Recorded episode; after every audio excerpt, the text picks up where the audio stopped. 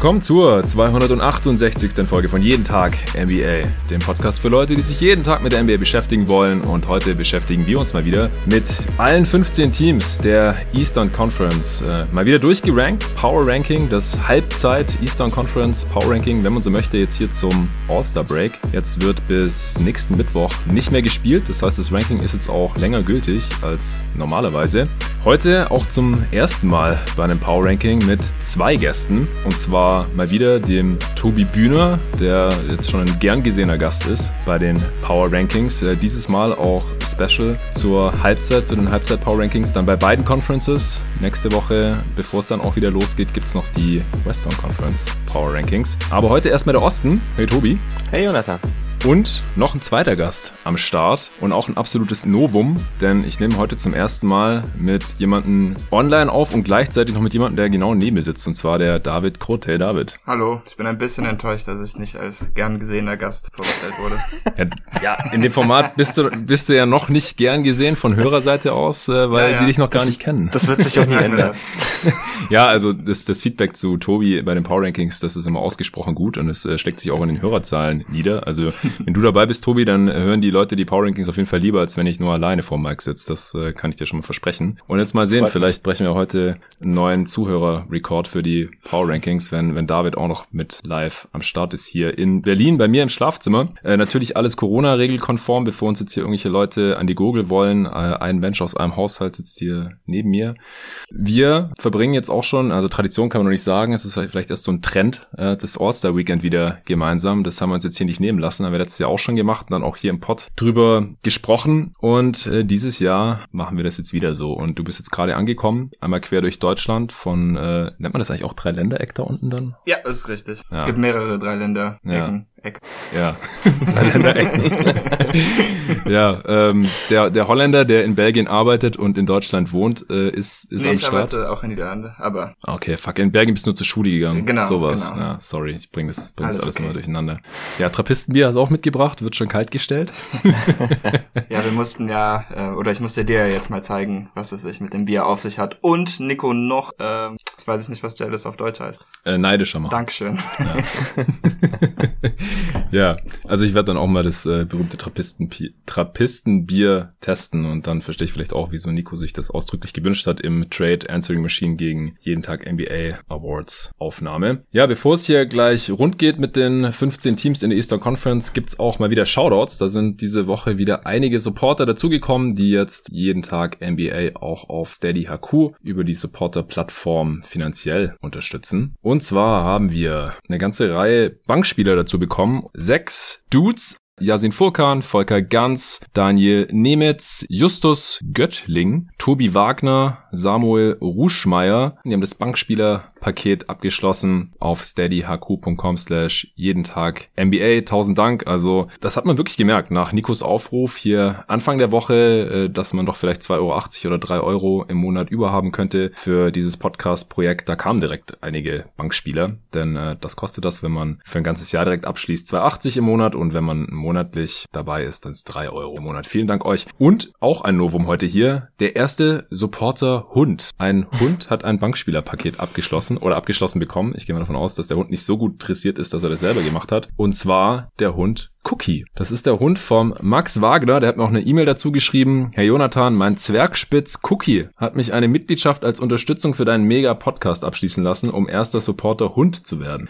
Er freut sich schon auf jeden Tag weitere NBA-Pods, die er zusammen mit seinem Papa beim Gassi gehen hören kann. Viele Grüße, Cookie und Max. Ja, sehr geile Idee, Max. äh, damit hast du dir natürlich auch den E-Mail-Shoutout hier im Pod gesichert. Außerdem kamen noch dazu ein paar Starter. Der Kai Metzold und der Gabriel Berischer. Vielen Dank euch. Und außerdem zwei All-Stars. Einmal ein All-Star Upgrade. Das war der Andreas Weise vom Airball Podcast. Der hatte mit mir gewettet, dass äh, seine Clippers, er ist Clippers-Fan, zum All-Star Break an eins in der Western Conference stehen werden. Und außerdem, das war mir noch nicht heiß genug, der Take, denn äh, zu dem Zeitpunkt hatten sie, glaube ich, sogar die meisten Siege in äh, der Western Conference. Da äh, waren die Jazz noch nicht so weit weggezogen. Äh, hat er noch draufgelegt, dass sowohl Paul George als auch Kawhi Leonard 50, 40, 90 haben werden also Quoten zum All-Star Break. Und äh, das hat jetzt natürlich beides nicht ganz hingehauen und äh, er hat mir dann dazu geschrieben, Wertschulden sind Ehrenschulden und hat auf All-Star abgegradet. Also tausend Dank, Andreas. Und natürlich komme ich trotzdem mal wieder bei euch im Pod vorbei beim Airball Podcast. Und dann äh, ist noch der Daniel Bauer dazu gekommen als All-Star. Nicht auf Steady. Der hat es vorgezogen, mir den Beitrag direkt auf das Konto, das ich zu diesem Zweck eingerichtet habe, zu überweisen. Es gibt immer wieder Leute, die nicht auf Steady supporten können oder wollen, weil sie äh, da die Zahlungsmöglichkeiten nicht nutzen können oder wollen. Und dann können die mich anschreiben und dann gibt es da mittlerweile auch ein Konto, über das ihr supporten supporten könnt, anstatt via Steady. Ansonsten findet ihr den Link zur äh, Spendenplattform Steady, hq.com slash jeden Tag NBA, wie immer auch in der Beschreibung zu diesem Podcast. So, das soll es jetzt auch schon dazu gewesen sein. Ich würde sagen, wir steigen direkt ein und fangen wie immer an auf Platz 15 in der Conference. Da habe ich jetzt die Orlando Magic stehen. Wie sieht's bei dir aus, David? Ich habe die Pistons. Tobi? Ich habe die Cavaliers. Ho, tja. Gut, das sind die drei Kandidaten. Ich glaube, ich hatte auch alle drei hier schon mal auf 15 stehen. Äh, ich habe mich mittlerweile für die Magic entschieden. Äh, ich äh, werde das auch gleich begründen, aber erstmal haue ich die Basics raus. Die stehen bei 13 Siegen, bei 23 Niederlagen, stehen Stand heute auf dem 14. Platz in der Tabelle im Osten, haben zweimal gewonnen, fünfmal verloren, auch fünfmal in Folge jetzt verloren zum All-Star Break. Zweitschlechtestes Net-Rating in der Eastern Conference. Offense auf Platz 26 ligaweit, Defense auf Platz 17. Wir haben zwei schlechte Wochen gehabt. Werden jetzt auch einen der schweren Schedules in der zweiten Hälfte der Saison haben. Da hat der gute Kevin Pelton von ESPN eine Schedule-Analyse gemacht und hat mal geschaut, wie schwer der Spielplan jetzt jeweils für die Teams wird und hat ein äh, Ranking erstellt. Da fließt eben ein, wie gut die Gegner sind, gegen die da gespielt wird und äh, Heim- und Auswärtsspiele und auch die Back-to-Backs. Es ist nicht der klassische Strength of Schedule, den man vielleicht von Basketball Reference oder so kennt, wo einfach nur die äh, durchschnittliche gegnerische Stärke nach Net-Rating berücksichtigt wird, sondern da fließt eben auch wirklich noch ein, äh, ob oder wie viele Back-to-Backs stattfinden und ob zu Hause oder auswärts gespielt wird. Und deswegen ist es aus meiner Sicht eine ganz aufschlussreiche Sache gewesen. Und das werde ich hier im Pod jetzt auch immer noch erwähnen. Und wie gesagt, bei den äh, Magic, da ist so, dass die einen eher schweren Schedule haben werden in der zweiten Hälfte. Deswegen bin ich da noch pessimistischer. Und dazu kommt noch, dass sie aus meiner Sicht eben zur Trade Deadline sich auch nochmal verschlechtern könnten, indem sie dann vielleicht ein, zwei, drei ihrer besten Spieler wegtraden. Fournier mit dem Expiring Deal, vielleicht auch Aaron Gordon, der gerade rechtzeitig zur Trade Deadline wieder genesen sein könnte. Der spielt immer noch nicht, der ist ja richtig hart umgeknickt gewesen. Vielleicht auch Nikola Vucevic, den hatte Tobi hier schon früh als Trade-Kandidaten ins Gespräch gebracht. Der ist jetzt auch in einem einen oder anderen Trade-Gerücht mal aufgetaucht mittlerweile. Cole Anthony kommt jetzt zwar zurück nach dem All-Star-Break, weil das war jetzt wirklich hart teilweise, wenn die äh, Magic da in die Starting Five schmeißen mussten mit den ganzen Verletzten, äh, Farouk Aminu und äh, Michael Carter Williams als äh, Starter teilweise. Prozent Chancen auf die Playoffs haben sie auch noch laut dem Statistikmodell von 538, dem Raptor-Modell dort. Also sind quasi schon draußen und all diese Faktoren zusammengenommen, also eher schwerer Schedule in der zweiten Hälfte. Sie haben keine Chance mehr auf die Playoffs, sie könnten ihre Wets wegtraden, sie müssen jetzt auch teilweise noch auf ihre Spieler erstmal verzichten eine Weile und sie sind ja sowieso, auch wenn fit, schon nicht das beste Team gerade gewesen, auch wenn sie einen heißen Start hatten. Deswegen habe ich sie jetzt hier auf 15 geschoben heute. Ähm, bevor ihr dann gleich euren Case machen könnt für die Pistons beziehungsweise äh, Cavs, könnt ihr vielleicht noch kurz euren Senf zu den Magic abgeben. Tobi, du darfst gerne anfangen. Ja, also ich habe die Magic auf 14, also ein großer Unterschied ist das dann tatsächlich auch nicht mehr. Der, der zweithärteste Schedule im Osten, hast du ja schon erwähnt, ist da sicherlich ein Faktor, der sie runterzieht. Aber was ich bei den, bei den Magic immer noch so ein bisschen im Hinterkopf habe, ist, dass sie defensiv einfach irgendwie immer solide sind. Also sie lassen keine Offensivrebounds zu, sie begehen quasi keine Fouls. So dieses klassische, was man so erwartet von einer Defense, die einfach halbwegs vernünftig gecoacht ist. Und das mhm. hebt sie dann für mich irgendwie noch mal von dem schlechtesten Team der Liga ab. Auch wenn offensiv wirklich gar nichts mehr geht bei den Magic. Also sie kreieren die wenigsten Abschlüsse am Ring und die wenigsten Eckendreier der gesamten Liga und dafür die meisten Midranger. Wenn man sich so ein Shot-Profile selbst kreiert, ist das schon ziemlich gruselig. Der einzige ja. Lichtblick so der letzten Wochen war für mich Chuma Okiki. Der sieht tatsächlich ganz gut aus, trifft auf 40 Prozent seiner Dreier, was vom College ja noch so ein bisschen Fragezeichen war. Aber wenn das auch noch dazu kommt, ist das auch ein Prospect, das mir eigentlich ganz gut gefällt. Ja, ja, also das, die drei Teams, die nehmen sich jetzt wirklich nicht viel. Also ich habe auch lange überlegt, welches ich jetzt da noch ganz unten packe. Ich hatte ja auch diese Saison, wie gesagt, alle drei schon mal da unten drin stehen, aber die drei ist wirklich sehr austauschbar mhm. und deswegen finde ich es auch ganz witzig, dass jetzt jeder von uns hier ein anderes Team unten stehen hat. Hast du noch irgendeinen Kommentar zu der Magic, David? Mm, also ich hatte sie an 13. Ich bin ein uh. großer Magic-Optimist. Nee, aber ähm, ich denke, auch wenn sie ihre Wets wegtraden, ich frage mich halt, wie viele davon sie tauschen müssten, dass sie unter ähm, Cleveland und Detroit, das sind auch meine 14 sind, mhm. äh, sehen würde. Deshalb, ich vertraue einfach den Spielern und dem Coach etwas mehr als bei den anderen Teams, aber sie jetzt ganz unten anzureihen, das fände ich jetzt auch okay. Ich habe auch, glaube ich, wenn ich jetzt ganz ehrlich bin, eine, bestimmt eine Woche keine Magic-Spiele mehr gesehen oder so. Ja, ist auch, glaube ich, gerade nicht so schön mhm. anzusehen. Okay, ähm, wen hattest du gesagt? Die Pistons auf 15, ja. David. Ja, ich gebe erst kurz die Basics wieder und dann kannst du den Case dafür machen. Die haben äh, 10 Siege nur jetzt zur Halbzeit, 26 Niederlagen, letzter Platz im Osten natürlich, zweimal gewonnen, sechsmal verloren seit dem letzten Power Ranking. Die beiden Siege waren auch gegen eben die Orlando Magic und gegen die stark dezimierten Toronto Raptors, die ja gerade mit ihrem eigenen kleinen Corona-Ausbruch zu kämpfen haben. Da kommen wir nachher dann noch dazu. Also jetzt auch nicht die stärksten Gegner hier gerade geschlagen. Drittschlechtestes Netrating im Osten, immerhin nur. Offense Platz 25, Defense Platz 18. Die Addition bei Subtraction ohne Griffin und Rose klappt also nicht so wirklich. Da haben wir vor zwei Wochen noch drüber spekuliert, äh, ob sie eventuell vielleicht sogar ein bisschen besser spielen könnten ohne die beiden. Aber ist jetzt nicht so eingetreten. Sie haben eher noch ein bisschen schlechter performt als vorher. Aber immerhin bekommen jetzt die Prospects wie Saban Lee, Sadiq Bay und also Stewart ordentlich Minuten. Über Bay und Stewart habe ich auch im letzten Pod ausführlich mit Torben Adelhardt gesprochen. Ja, sie haben einer der, einen der leichtesten Spielpläne jetzt in der zweiten Hälfte, trotzdem nur noch zwei Prozent Chancen auf die Playoffs. Also diese zwei Prozent ist so der niedrigste Wert, den man da haben kann. Mhm. Also das ist wirklich nur noch rein rechnerisch, bis sie dann halt auch wirklich äh, praktisch aus den Playoffs ausgeschlossen sind, weil äh, dann andere Teams sich dann eben schon für die Playoffs qualifiziert haben und dann einfach klar ist, dass sie es rechnerisch nicht mehr schaffen können. Wieso hast du jetzt die Pistons ganz unten, David? Für mich eigentlich relativ einfach. Ich glaube, dass im Moment Jeremy Grant der einzige Spieler des Teams ist, der auf seiner Position überdurchschnittlich ist im Liga-Kontext. Und ansonsten mhm. spielen sie halt so viele junge Spieler auch. Ich könnte mir noch immer vorstellen, dass sie vielleicht sich noch von ein paar Veteranen trennen, denn mhm. das mit den Playoffs hat sich ja eh gegessen. Und äh, dann fehlt mal doch einfach die offensive Struktur. Ich glaube, du hast gerade 25. gesagt. Ja. Und ähm, ja gut, ich wusste jetzt nicht, dass der Schedule viel leichter wird. Das könnte ihnen natürlich noch ein bisschen entgegenkommen. Aber an sich wüsste ich einfach nicht, äh, was das Team jetzt wirklich gut machen soll. Auch dass Jeremy Grant jetzt in letzter Zeit ein bisschen abgekühlt ist, würde mir da ein bisschen Sorge machen. Denn er ist ja mhm. irgendwie doch der Einzige, der die Offense ein bisschen antreibt. Und ja, dann mag ich, glaube ich, das Spielermaterial der anderen beiden Teams. Ja, aber die, David, die Winning Culture, die werden ihre Wets nicht abgeben. Die wollen noch die Winning Culture. Also ich glaube,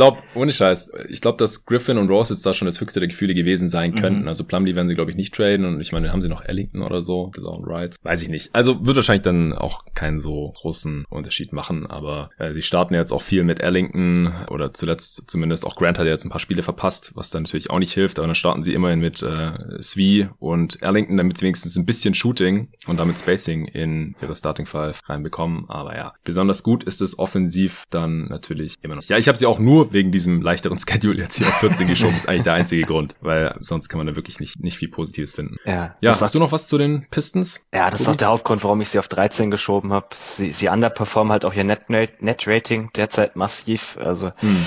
der, der Rekord ist nochmal ein bisschen mieser, als sie bisher tatsächlich waren, was dann auch schon mal was heißt, weil sie waren auch trotzdem nicht wirklich gut.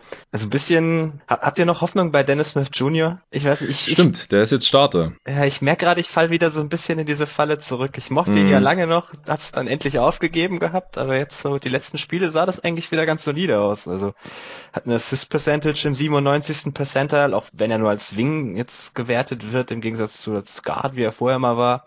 Okay. Äh, er scored leider immer noch absolut ineffizient, aber immerhin hat man ein Offensivrating über 100, das ist für ihn auch schon was Neues. Ja, also ich meine, er ist immer noch jung genug und manche Spieler brauchen halt drei Anläufe, mhm. dass bei den Knicks nicht mehr, nichts mehr wird, das war ja irgendwann klar, vor allem nicht unter äh, Thibodeau, aber dass es nochmal ein Flyer wert sein kann für die Pistons und in ihrer Situation auch sinnvoller ist, jetzt als irgendwie noch Derrick Rose bis zum Ende der Saison zu behalten Das äh, habe ich schon auch so empfunden. Also, dass er den Körper hat, um in diese Liga zu bestehen, das war klar. Äh, muss halt konstant beweisen. Also ich meine, so ein paar Stats auflegen bei einem Team, wo es um absolut gar nichts geht, das äh, dafür reicht wahrscheinlich allein schon die Athletik, die er hat. Hey, Triple Double, das ist das Einzige, was zählt. Oh, stimmt.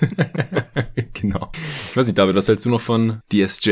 Äh, ich glaube, ich bin raus. Ich habe ihn echt sehr gemocht vor der Draft. Ich hatte ihn an drei oder so, aber uh. ja, der, der, keine Ahnung, der spielt mir einfach zu blöd. Also trifft mir zu viele schlechte Entscheidungen und irgendwie so der Floor bei ihm von Spiel zu Spiel ist einfach total niedrig und ich würde ihm einfach mhm. trauen. Ich meine, auch bei den Knicks, da hat die Athletik ja irgendwie anscheinend nicht mal gereicht, um da irgendwie was zu reißen. Also in diesem Jahr sind sie ja ganz okay, aber letztes Jahr waren sie eigentlich auch schlecht genug, dass er da vielleicht etwas machen hätte können und das war nicht der Fall. Deshalb äh, will ich mich jetzt nicht auf die paar Spiele, die er in Detroit ganz okay gespielt hat, äh, verlassen. Ja, sein, äh, seine Quoten sehen halt auch gerade mal ganz okay aus, aber es ist halt super kleine Sample Size noch. 14 von 40 Dreier sind 35 Prozent. Das kann halt auch sehr, sehr schnell wieder auf seine normale Quote um die 30 Prozent runterfallen. Äh, 6 von 8 Freiwürfen in 12 Spielen. Zieht auch überhaupt keine Freiwürfe. Äh, die hat er jetzt mal getroffen, aber über die Karriere ist er halt auch nur so äh, ein bisschen über 60 Prozent. Und ohne mhm. Wurf äh, wird das in der Liga immer schwer haben. Und dann, wenn dann halt noch so das Spielgefühl ihm äh, weiterhin eher abgeht, dann ist er halt auch mit dieser krassen, krassen Athletik einfach schwer bleibt. Dann äh, kommen wir zum dritten Team im Bunde der des Kellers der Eastern Conference, den Cleveland Cavaliers. Ich habe sie wie gesagt auf 13. Sie stehen bei 14 und 22 jetzt zum Break, sind auch auf Platz 13 in der Tabelle gerade im Osten, haben jetzt viermal gewonnen und dreimal verloren seit dem letzten Power Ranking, haben auch nicht mehr das schlechteste Net Rating im Osten äh, der Liga, aber im Osten haben sie es noch so rum. Äh, Offense Platz 28, Defense Platz 20. Die hatten 10 in Folge verloren, deswegen hatte ich sie letztes Mal hier auch auf 15 runtergeschoben. Äh, dann jetzt aber eine 4-Game Winning Streak quasi, seit Drummond nicht mehr spielt.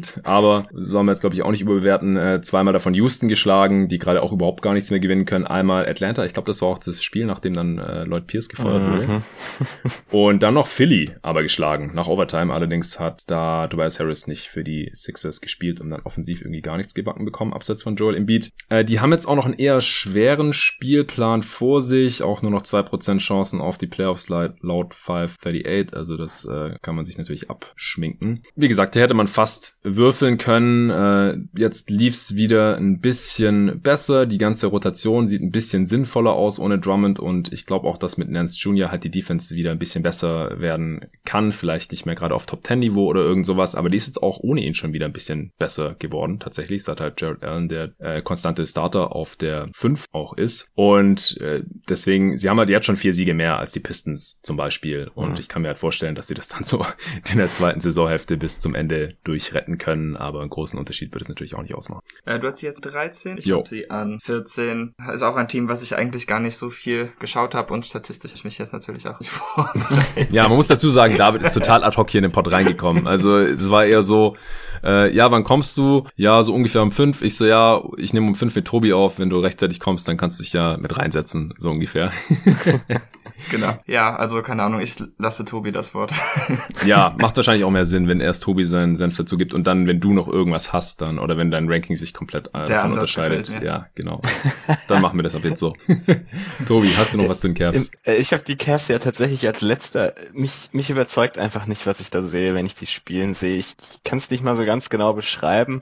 Hm. Sie haben ja zwischendrin auch mal ein paar Spiele gewonnen. Vielleicht habe ich auch nur die falschen Spiele erwischt, aber es ist, es passt für mich irgendwie alles immer noch nicht so wirklich zusammen. Ist auch mehr noch der Eindruck von der, von der langen Niederlagenstrecke. Ich glaube halt auch, dass Larry Nance Jr. seine Saison wahrscheinlich nicht in Cleveland beendet. Also ich dürfte für uh. mich einer der, der hauptsächlichen Trade-Line-Kandidaten sein, der auch tatsächlich für gute Teams irgendwie interessant ist, der nicht zu mhm. viel Geld verdient und die Cavs haben überhaupt keinen Grund, ihn zu halten, wenn wir ehrlich sind. Ähm, in dem Piece von Shams Urania, das die Woche rauskam, wo er auch so ein bisschen quasi alle Trade-Deadline-Teams ein bisschen beleuchtet hat, war auch Nance Jr. keiner von den jungen Cavs, die sie unbedingt halten wollen. Also das las sich für mich dann schon so, als wäre halt auf der anderen Seite, dass er auch durchaus zur Verfügung steht, wenn ihn jemand haben will. Hm. Und dann traue ich halt der, der Flügelrotation auch überhaupt nicht mehr. Und ja, ich finde irgendwie das Team ein bisschen schwierig, aber ich kann auch verstehen, warum man sie irgendwie auf 13 oder 14 hätte. Die drei Teams geben sich wirklich halt. Ja, deswegen würde ich sagen, äh, lassen wir die drei jetzt hier auch gut sein und bewegen uns aufs nächste Level, wenn man so möchte. Also hier, da fällt es mir schon wieder ein bisschen schwerer, die Teams wirklich ähm, untereinander zu ranken. Aber die sind alle klar besser als hier diese mhm. Bottom Three. Auf 12 habe ich die Chicago Bulls. Wen hast du da, Tobi? Die Washington Wizards. Ja, da habe ich ewig lange überlegt. Du? ja, auch die Bulls. Ah, okay, spannend. Äh, die Bulls haben 16 Siege, 18 Niederlagen, fast eine ausgeglichene Bilanz hier zum All-Star Break, sind neunter gerade im Osten, viermal gewonnen, dreimal verloren seit dem letzten Power Ranking, auch neuntbestes Net Rating in der Eastern Conference, Offense Platz 14, also durchschnittlich, Defense Platz 22, haben jetzt auch noch einen eher schweren Schedule in der zweiten Saisonhälfte. Markenen kommt jetzt demnächst zurück, da ist halt die Frage, ist es eher ein Plus oder ein Minus? Wenn wir Arne fragen würden, dann hat er wahrscheinlich wieder Angst um die Defense, haben noch 12% Chancen auf die Playoffs immerhin, also ziemlich gering eigentlich und unterm Strich war mir das dann genug, die hier auf den zwölften Platz zu schieben, aber zwischen denen und den Wizards ist es äh, wirklich ziemlich schwer. Ich habe die Wizards auch nur drüber geschoben, weil die jetzt halt zuletzt relativ viel gewonnen haben, nur äh, zwei Niederlagen mehr haben oder zwei Siege weniger und ähm, ja, vielleicht noch ein bisschen mehr Upside haben im Kader, aber es ist sehr, sehr knapp. Äh, Tobi, mach vielleicht mal den Case, äh, warum du die Bulls noch einen Platz weiter oben. Oder hast du sie auf elf? Ich habe die Bulls auf elf, ja. Okay. Also der, der Case für die Bulls ist wahrscheinlich, dass man in den letzten zwei Wochen offensiv deutlich besser geworden ist als vor, bevor, davor. Also man war mhm. die letzten zwei Wochen jetzt Platz sechs in der Offense. Und im Gegensatz zu vorher lag das nicht mehr hauptsächlich daran, dass man irgendwie von Shotmaking profitiert hat. Also vorher hatte man immer einen relativ schlechten Shotmix, hat aber ziemlich gut getroffen in der E-Field Goal und das war hauptsächlich das, was die, äh, die Offense irgendwie am Leben erhalten hat. Aber jetzt über die letzten zwei Wochen hat man tatsächlich halt den Shotmix deutlich verbessert. Also man nimmt deutlich mehr Würfe am Ring, man nimmt deutlich mehr Dreier Dreier. Und ich muss sagen, das gefällt mir dann schon ein bisschen besser, was ich da offensiv gesehen habe. Und so der, der positive Trend, dass man da langsam ein, ein System erkennen kann, das ein bisschen besser aussieht, gerade weil es ja auch ein Coach in seinem ersten Jahr ist, macht mir halt Hoffnung, dass es auch eher weiter in die positive Richtung geht. Und mhm. sie haben mit Zach Levine jemanden, der auch bei mir im All-Star-Team gelandet wäre. Das war ja auch so ein mhm auch zeigt auch schon mal eine gewisse Qualität und sie haben halt diese ganzen Veteranen und ich weiß nicht, ob sie so viele von denen wirklich loswerden wollen oder werden zur Trade Deadline. Also bisher haben die Bulls ja. halt unter ihrem neuen Management eigentlich noch gar nichts getan, wenn wir ehrlich sind. Ja. Haben genau Patrick Williams gedraftet und das war's so ziemlich. Also ich bin mir nicht so ganz sicher, ob die Bulls wirklich jetzt auf Ausverkauf stehen, auch wenn sie ein paar interessante Veteranen hätten, die man traden könnte. Aber ich kann mir halt gut vorstellen, dass sie lieber weiter gewinnen wollen und dann gefällt mir der Mix mit den soliden Rollenspielern, einem besser werdenden System, bisschen besser als das, was ich von Washington die letzten Wochen gesehen habe. Ja, kann ich nachvollziehen. Also wenn sie ihre Wets halten, also namentlich natürlich in erster Linie äh, Garrett Temple, der jetzt auch gestartet ist, während Markinen verletzt war, haben sie mehr Small gespielt, also Williams ist eins hochgerutscht und dann sind sie eben quasi mit drei Guards gestartet mhm. mit äh, Temple Levine und Kobe White und äh, natürlich dann auch noch mit äh, Thad Young, der natürlich jetzt auch schon in diversen Trade-Szenarien in verschiedenste Teams reingesteckt wird. Es würde natürlich langfristig äh, sehr viel Sinn ergeben, wenn sie jetzt nicht weiter auf Temple und Thad Young bauen würden. Auf der anderen Seite wollen sie vielleicht auch evaluieren, wie ihre jungen Spieler in einem, in Anführungsstrichen, Winning Team funktionieren. Also sie haben jetzt nicht mehr die Hälfte ihrer Spiele gewonnen, mhm. aber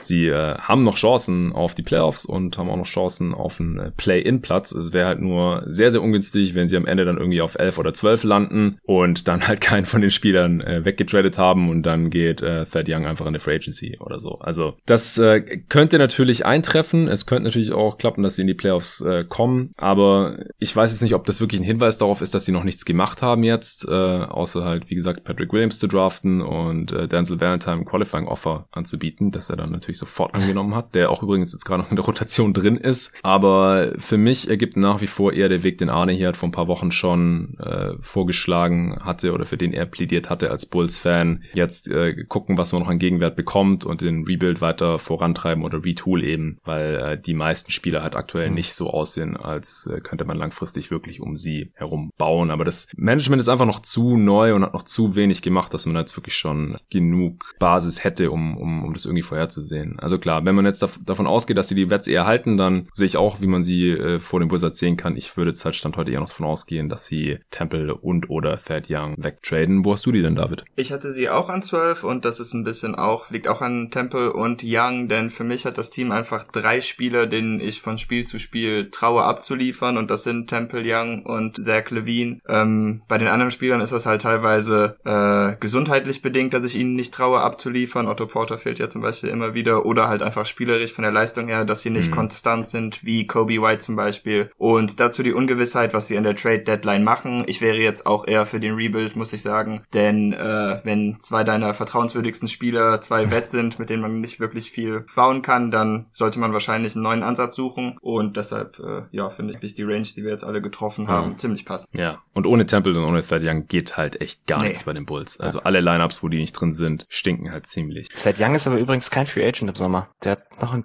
der hat noch ein Jahr mehr Vertrag, das ist nur teilweise garantiert, aber so wie ah, er jetzt gerade okay. spielt, würde es mich schwer wundern, wenn man es nicht nimmt. Okay, danke für den Hinweis. Ja gut, dann äh, spricht es sogar eher noch dafür, dass sie ihn mhm. vielleicht nochmal behalten, dann können sie noch nächstes Jahr zur Trade Deadline traden oder im Sommer. Stimmt. Temple? Den haben sie doch erst diesen Sommer gesigned, oder? Für wie viel? Ich schau mal. Ich bin schon dabei. Der verdient 5 Millionen, wird aber unrestricted free agent. Also ja. 4,7 Millionen. Kratze mhm. die knapp unter der MLE. Ja, okay. Ja, dann schauen wir mal. Also dann, äh, das würde eher dafür sprechen, dass sie Temple traden und Young dann vielleicht unbedingt. Gut. Auf 11 haben dann David und ich die Wizards, nehme ich an. Ich hab die Knicks, Elf. Oh, okay. Bin ich jetzt der Knicks-Hater? Entschuldigung, ja. weiß gar nicht. Definitiv. Du bist der Knicks-Hater, ah. Tobi und ich sind raus. Alle, alle Kritik in Richtung David, bitte. Jetzt weiß ich, warum ihr mich eingeladen habt.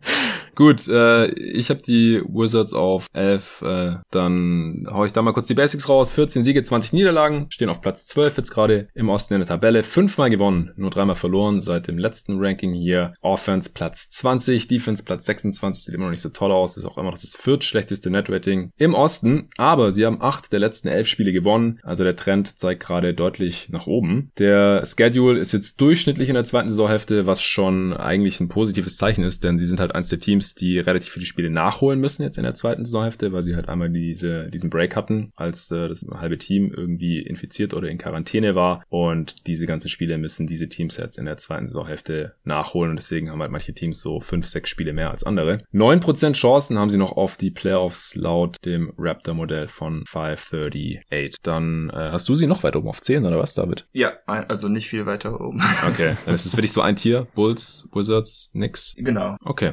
Äh, ja, dann, äh, dann darfst du jetzt aber mal den, den Case machen, wieso, du siehst am positivsten. Wo siehst du die, die Upside bei den Wizards? Ich finde, dass Russ in letzter Zeit ein bisschen besser aussieht. Hm. Ähm, hatte ja jetzt auch einen Game-Winning Rebound gestern quasi. Naja, also, der hat ihn ja nicht mal richtig gefangen. Ja, das, das fand ich schon wieder egal. fast ein bisschen übertrieben. Game-Winning Rebound okay. für Russell Westbrook. Okay. Ähm, okay. und äh, Bradley Beal ist auch einfach aus diesem Cluster äh, bei weitem der beste Spieler, finde ich. Ja. Und deshalb habe ich sie einfach ein bisschen hochgeschoben geschoben. Ich denke auch, dass Bertans jetzt eher weiter so werfen wird wie im letzten Monat, ja. also im ersten Monat der Saison. Das sollte dem Team und gerade Westbrook auch weiterhelfen. Ähm, und deshalb, ja, sehe ich einfach ein bisschen mehr Upside bei den Wizards. Auch wenn ich sagen muss, dass es einfach ein sehr volatiles Team ist. Dem Coaching traue ich auch überhaupt nicht. Also ich könnte mhm. mir gut vorstellen, dass wenn ich Smith wieder fit ist, dass da wieder komische Lineups kommen. Aber ich denke, die haben sich ein bisschen gefangen. Ja, das wird auf jeden Fall spannend, weil seit Ish Smith verletzt ist, verletzt ist läuft es halt irgendwie besser. Und die Frage ist halt, sieht es jetzt Scott Brooks auch so oder wartet er nur, bis der wieder fit ist und dann spielt er wieder? Aber ich glaube, der fällt noch bis irgendwann im April aus. Also mhm. könnte wirklich sein, dass die Wizards jetzt, wenn der Trend anhält, äh, bis dahin halt sowieso schon auf einem Play-in-Tournament-Platz stehen. Aber Stand jetzt sehe ich halt die zehn Teams darüber schon noch ein bisschen besser. Also ich habe jetzt hier nochmal einen Cut. Also ja. die zehn Teams darüber, die äh, würde ich Stand heute im Play-in-Tournament sehen und dann würden halt die Wizards und Bulls rausfallen. Das hätte ich tatsächlich ähnlich. Also es wäre bei mir auch so ein Tier. Ich habe die Wizards noch ein bisschen tiefer, weil ich, ich werde noch nicht so ganz aus ihrer Rotation schlau, um ehrlich zu sein. Gerade auf den Big-Positionen. Also inzwischen mhm. startet, startet der Wagner, dann ja. kommt Robin Lopez von der Bank, was auch gar nicht schlecht zu Davis Bertans passt, die ja dann viele Minuten zusammenspielen. Aber irgendwie zwischen Wagner und Lopez spielt dann teilweise noch Alex Len, kommt dann als erster Big von der Bank, was ich irgendwie gar nicht mhm. nachvollziehen kann, weil. Ja, aber er hat jetzt teilweise auch nicht mehr gespielt. Also, ja, also es ist, ja. es ist irgendwie, es ist immer noch so ein, so ein Durcheinander, wo sich Es ist wild, ja. Klar ist, sie sind, die, sie wissen immer noch nicht so genau, was sie tun wollen und so langsam ist halt die halbe Saison auch mal vorbei. Also ich bin da irgendwie noch ein bisschen kritischer und ja, wir hatten ja gerade Russell Westbrook. Ich, ich muss hier mal wieder den Hater raushängen lassen. So von wegen in letzter Zeit spielt er besser. Wollt ihr mal sein True Shooting in den letzten fünf Spielen raten? Der 48 Prozent. Ja. Das ist, das ist besser. Du, du, musst mir mehr Zeit geben bei sowas. Ich hätte, ich wollte ohne Scheiß 48 Prozent sagen. Ich habe überlegt, okay, ist bestimmt okay. unter 50 und dann in dem Moment hast du schon gesagt. Ja, Also, das ist wirklich, das, das, das Traurige ist, es ist ja tatsächlich besser, aber es ist halt immer noch nicht wirklich gut. Oder es ist immer Nee, noch nee, nicht wirklich irgendwie ein positiver Impact bei der Usage. Also, ich, ich finde auch diesen, na, so ein bisschen, bisschen Hype, der da gerade wieder ein bisschen hochkam, finde ich schon wieder viel zu viel. Ähm, also, ich, ich weiß nicht genau, was ich da aus den Wizards machen soll an der Ecke, um ehrlich zu sein. Deswegen habe ich sie noch hinter den Bulls, wo ich einfach mehr Plan habe, was genau das Team tun will. Ich hatte gestern auch äh, auf Twitter so die Diskussion gesehen, ob die Wizards nicht vielleicht doch den Wall Westbrook Trade gewonnen hätten, weil er jetzt wieder besser spielt, aber ich glaube, da gibt's einfach nur Verlierer in der Situation. Ja, die Wizards haben einen Pick abgegeben, dadurch haben sie den Trade automatisch Das verloren. Ist also, ein sorry. guter Punkt, den habe ich wieder vergessen.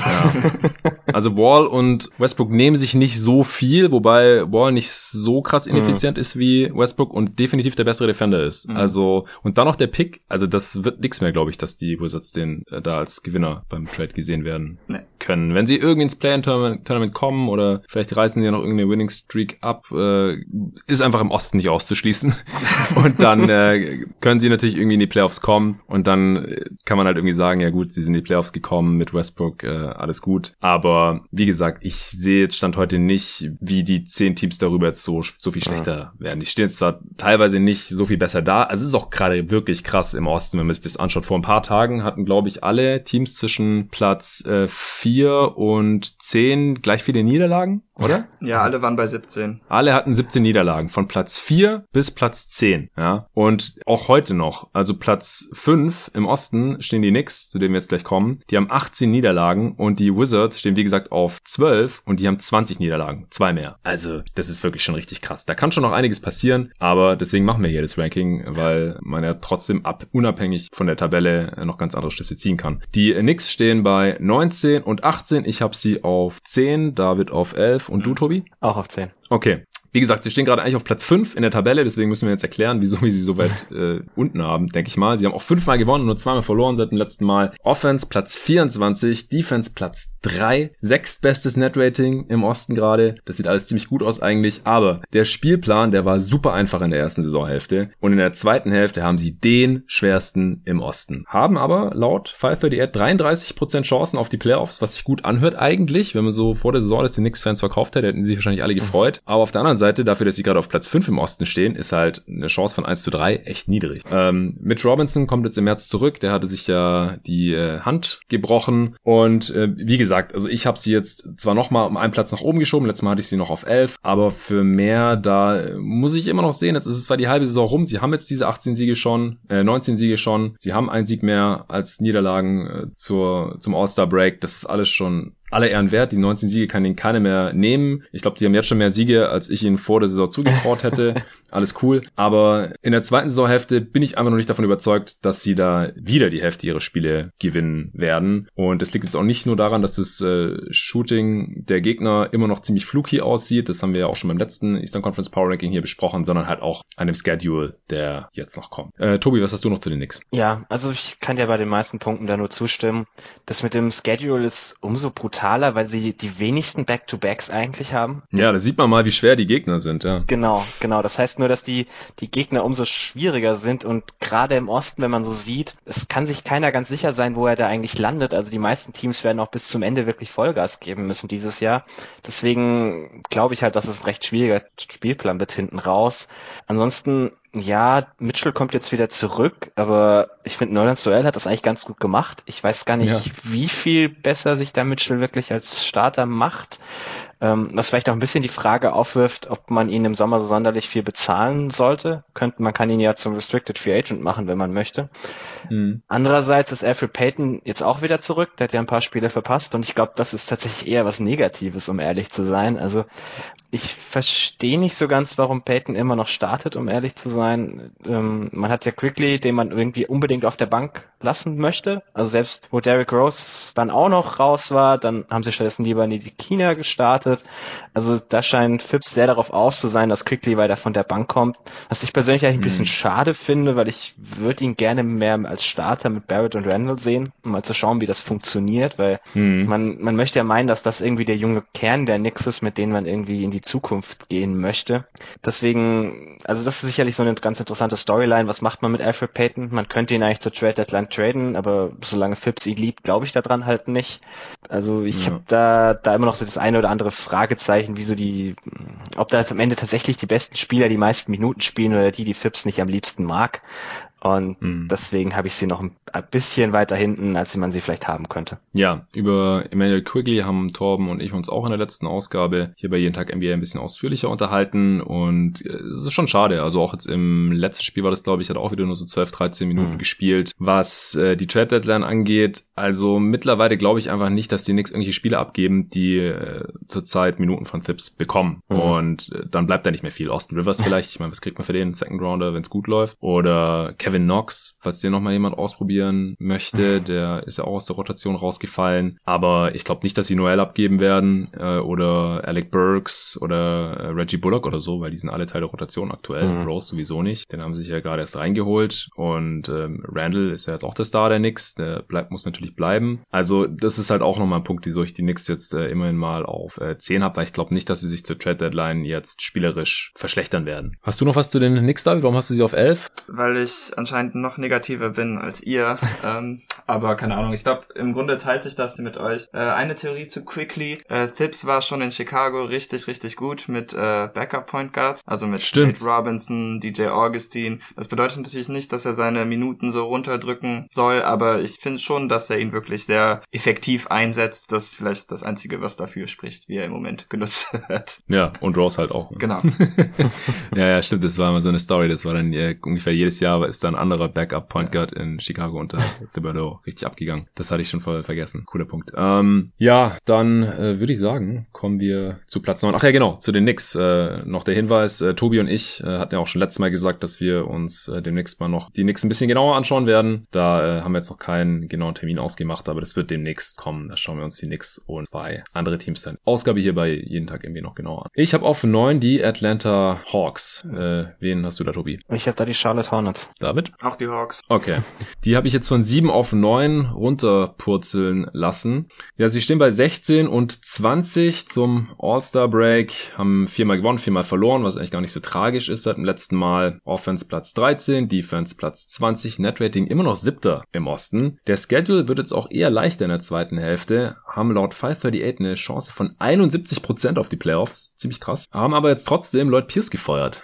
Und äh, Nate McMillan ist aufgerutscht, der war äh, Assistant Coach. Die Spieler mögen den anscheinend irgendwie alle lieber. Äh, Lloyd Pierce Stuhl war da schon länger ziemlich heiß. Äh, Tobi, was hältst du von dem Move, Pierce zu feuern? Ja, also wirklich überraschend kam das ja jetzt alles nicht. Was ich mich persönlich hm. frage, ist, warum man das nicht letzten Sommer gemacht hat. Weil es gab ja schon im Sommer so die recht offensichtlichen Gerüchte, dass einige der Stars wohl mit Lloyd Pierce unzufrieden sind, allen voran Trey Young. Und genau das dürfte ihn halt jetzt auch seinen Job gekostet haben. Und man muss auch sagen, Lloyd Pierce hatte jetzt ab dem Sommer keinen Vertrag mehr, also hat man eine Team-Option, die einfach hätten decline können.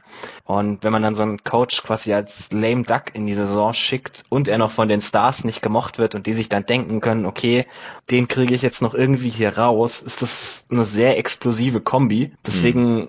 Also wenn ich der, der GM der Hawks gewesen wäre und offensichtlich auch schon meine Zweifel an dem Coach hatte, hätte ich mir halt im Sommer überlegt, ob ich da nicht dann lieber jemand anders finden kann. Ja. Jetzt Nate McMillan ist sicherlich interessant für diesen Kader. Also hat immer aus den Pacers-Teams defensiv irgendwie mehr rausgeholt, als man so vom Talentlevel her gedacht hätte. Mhm. Es war aber offensiv auch immer relativ einfallslos, was die Pacers gespielt haben. Und ja. das macht mir halt bei der Hawks Offense ein bisschen mehr Sorgen, weil es war halt jetzt in letzter Zeit schon relativ viel einfallsloser Kram dabei, weil es halt immer Trey Young, der irgendwie den, den Ball handelt und Offball einfach wirklich gar nichts tut. Und ob Nate McMillan jetzt der Coach ist, der ihn dazu bringt, dass man da ein bisschen mehr, bisschen mehr Systematik reinbekommt, ein bisschen mehr Ball Movement, weiß ich nicht. Ja, also ich war auch nie großer Fan von äh, Nate McMillan. Regular Season haben seine Teams immer eher überperformt bei den Pacers. Die haben mich da Jahr für Jahr Lügen gestraft. Ich habe die da immer irgendwie unterschätzt. Und dann in den äh, Playoffs war der Ofen da dann immer relativ schnell ausfallen. Die, die Offense, die war einfach selten wirklich Playoff-kompatibel. Da gab's ja diese Schreckensserie vor zwei Jahren gegen deine Celtics, wo es unendlich wenig Punkte gab. Und auch letztes Jahr in, in der Bubble gegen die Heat war das ja dann relativ äh, sang- und klanglos schnell vorbei dann auch. Auch, äh, bin mal gespannt, ob er die Spieler, vor allem halt die äh, in Anführungsstrichen Stars, also Trey Young und halt John Collins, die ja irgendwie auch so ein bisschen im Clinch miteinander lagen, ob das jetzt alles irgendwie besser läuft. Da hatte ich auch direkt gesagt, also wenn die wirklich so ein Problem miteinander haben, dann muss der Coach das eigentlich in den Griff bekommen. Von daher war es jetzt ja irgendwie folgerichtig zu sagen, hey, äh, Pierce hat es irgendwie nicht im Griff gehabt. Äh, Collins wird äh, Free Agent und dann, äh, wenn die Spieler ihn halt auch nicht, auch nicht mögen, dann muss er irgendwie gehen, aber das ist halt auch mitten in der Saison und dann wartet man halt irgendwie auf die richtige Gelegenheit, dann wird halt mal irgendwie, gibt's eine dumme Niederlage, was halt jedem Team mal passieren kann und dann sagt man, okay, jetzt äh, wird er aber gefeuert für diesen miesen Job. Oder der, der war da irgendwie auch zwei Spiele weg, weil äh, er seine Frau ein Kind geboren hat und hat Nate McMillan halt gerade diese zwei Spiele für ihn übernommen und dann auch gewonnen und so. Und dann hat man jetzt halt irgendwie so ein, so ein Case konstruiert, finde ich, um dann halt zu sagen, ja, jetzt muss er aber gehen. Pierce, guck mal, was ein schlechter Coach der ist. Also das gefällt mir auch alles nicht so richtig. Klar, wenn das Management ihn ersetzen möchte, dann äh, können sie ihn natürlich entlassen, aber dann ist der Zeitpunkt jetzt einfach ein bisschen seltsam gewählt, weil die Hawks haben ja jetzt unterm Strich, wenn man sich's anschaut, eigentlich nicht enttäuscht, wenn man halt mal sieht, das hatte ich mit Arne ja auch rausgearbeitet mhm. hier vor ein paar Wochen im Pod. Die ganzen Neuzugänge, die ganzen Free Agents, die sie sich geholt haben, äh, die sind alle irgendwie verletzt gewesen, alle nicht fit und es lief trotzdem sehr, sehr gut, allein mit Capella und halt mit Young und Collins und dann durch die Weiterentwicklung von DeAndre Hunter hat sich Hunter verletzt und seitdem läuft's halt nicht mehr und dann feuert man den Coach. Also das passt für mich halt alles irgendwie nicht so richtig zusammen. Ähm, ich kann mir vorstellen, dass es jetzt für Nate McMillan in der zweiten Saisonhälfte ganz gut läuft, weil wie gesagt, er ist ein guter Regular Season Coach und der Schedule wird halt leichter und Hunter kommt wahrscheinlich irgendwann im März auch wieder zurück und äh, ich habe sie jetzt halt wie gesagt auch noch hier auf neun, weil ich halt denke, dass sie nach wie vor mindestens das Play-In schaffen werden. Kann mir auch vorstellen, dass sie dann auch direkt irgendwie in die äh, Top 8 wieder reinrutschen, irgendwie die Pacers oder Hornets hinter sich lassen, aber jetzt mit 16 und 20 sind sie halt schon vier Spiele unter 500 und äh, das wird halt schwierig sein, wieder aufzuholen. David, hast du noch was zu den Hawks? Ähm, ja, der Coaching Change gefällt mir auch nicht. Ich könnte mir vorstellen, dass ich sie etwas höher gerankt hätte, wenn ich jetzt besser Bescheid wüsste, wann die ganzen verletzten Spieler wieder zurückkommen. Ähm, also Hunter ähm, ist anscheinend jetzt schon wieder weiter, als man dachte, aber man muss auch nochmal gucken, eventuell braucht er auch einen zweiten Eingriff. Also das ist mhm. alles ein bisschen. Ja gut, das reicht mir halt nicht. Shaky, genau, dann ja. finde ich die Platzierung an neun eigentlich genau. ganz okay. Ich habe sie jetzt vor allem auf acht hochgeschoben, weil die Rückkehr von Bogdanovic hat die Bank sofort besser gemacht. Also das war ja immer das große Problem der Hawks, sobald Joe Young vom Feld gegangen ist, ging da halt wirklich gar nichts mehr. Mhm. Und jetzt so die letzten Spiele, wenn dann Bogdanovic wenigstens auf dem Feld war, sah das halt immerhin schon mal halbwegs solide aus. Und wenn man die Minuten irgendwie überlebt, sehe ich das Team halt gar nicht mal so schlecht eigentlich. Ja, Gallinari hat jetzt auch ein paar gute Spiele mhm. rausgehauen. Ist jetzt auch mal ein Spiel gestartet. Was, was ist das? Ach so, der, nee, der hatte gegen die Celtics so ein abartiges Spiel von der Dreierlinie. Das hatten die Hawks auch gewonnen. Ich weiß es nicht, also wirklich 10 von 13 oder so. Mhm. Das war total bescheuert. Ähm, darum habe ich irre. Ja, okay. Ich mag Gallinari. Ja, so 38 Punkte oh, nee, oder so war das, das? Ja, voll viel. Und ich mag Gallinari doch nicht, weil bei einem Interland-Spiel hat er mal einem Niederländer auf die Nase gegeben. okay, random Side Note. Wichtig fürs Power Ranking. G ja. Genau dafür ist doch David dabei. auf jeden. Ich habe die Charlotte Hornets auf 8, die hattest du auf 9, Tobi, oder? Ja. Wen hast du auf 8? Ich habe auf 8 die Pacers. Uh, okay, interessant. Dann äh, haben wir da jeder ein anderes Team.